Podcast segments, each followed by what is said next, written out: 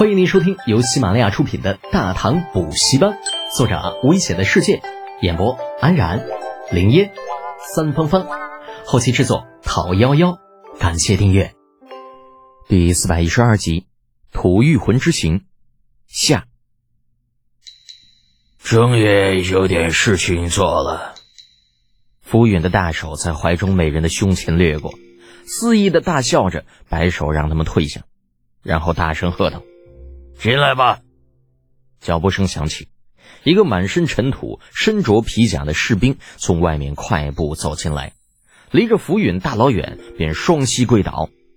大王，近日王子殿下打听到，有一支大唐使团将要出使西域，人数达千人之多。唐人出使西域？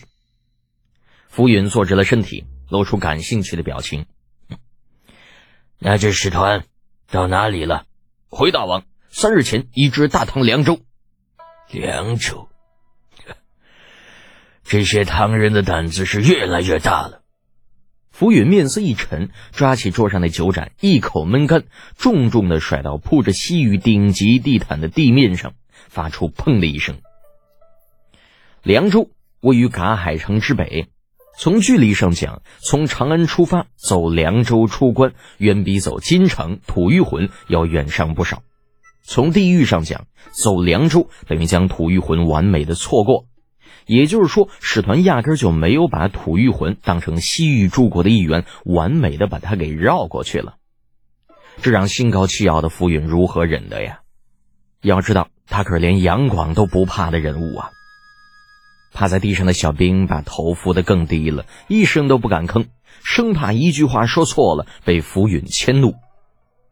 等了好半天，这才听到浮云阴沉的声音传来：“传令给福顺，让他无论如何都该本王把那支大唐使团请来嘎海城。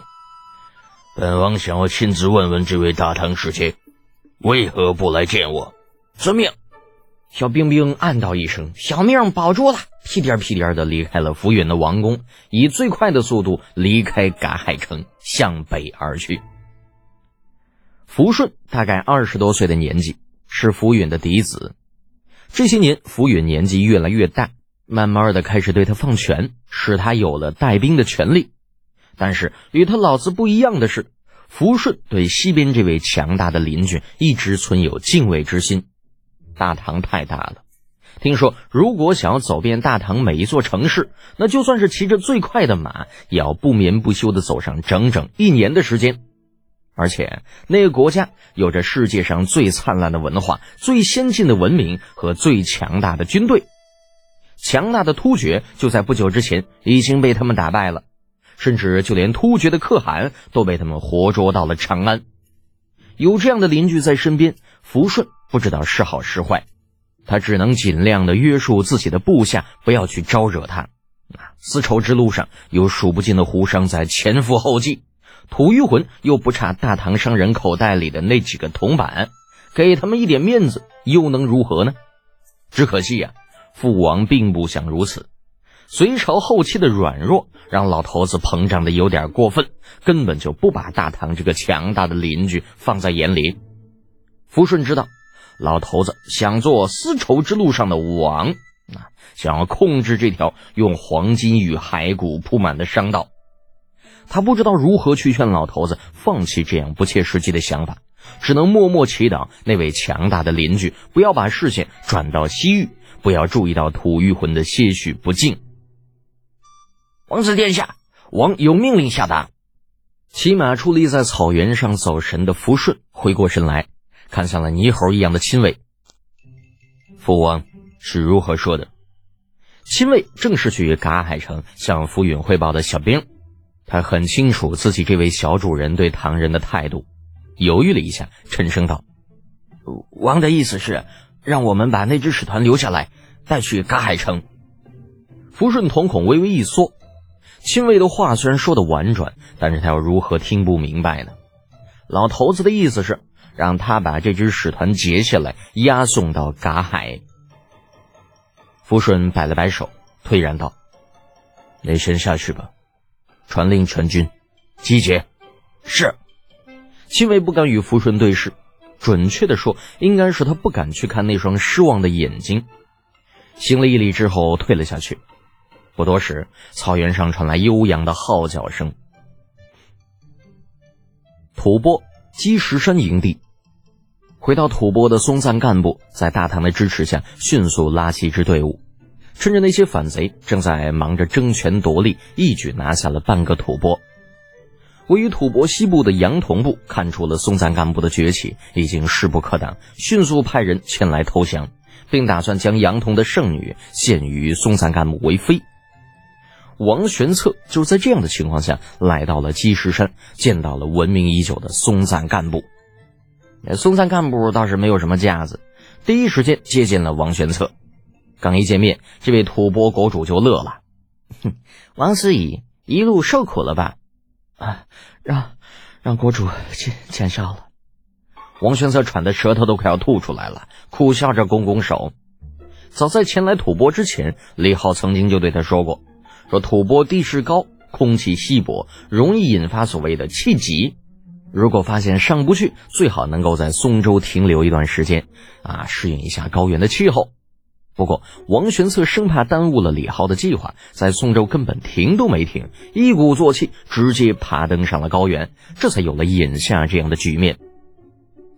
松赞干部见王玄策一副要死不活的样子，多少也是有些过意不去，找来亲卫，给王司仪看座，让王司仪好好休息一下。哎，座椅很快就被抬了上来，王玄策顾不上面子，拱手谢过，老老实实的坐下。不敢稍动一下，没办法，就这气急真的是太厉害了，不是意志坚强就能够挺得住的。等了好一会儿，松赞干部见王玄策的情况似乎好些了，这才开口问道：“嗯，王司仪，李师徒最近还好吧？我听说他参加了贵国的北伐，还是什么前军先锋。”说到李浩的漠北之战，王玄策傲然答道。啊多谢国主关心，吾师安好。漠北一战曾亲率六千骑兵，大破竭力十万铁骑，战功第一。就这么厉害吗？六千对十万，这看不出来啊，一弱不禁风的样子，竟能够做出如此彪悍的事情。想到曾经那个跟自己年龄差不多、整天嘻嘻哈哈、喜欢趁人之危的王八犊子，松赞干部咧了咧嘴：“王师仪，不知。”你这次前来我吐蕃所为何事？松赞干部身旁，一个二十多岁的年轻人突然开口了。王玄策看了一眼那年轻人，呃，这位是噶尔东赞。这青年傲然道。王玄策目光一凝，想到临行之前，李浩特地叮嘱自己要小心一个人。哦，原来你就是噶尔东赞，我听老师提起过你。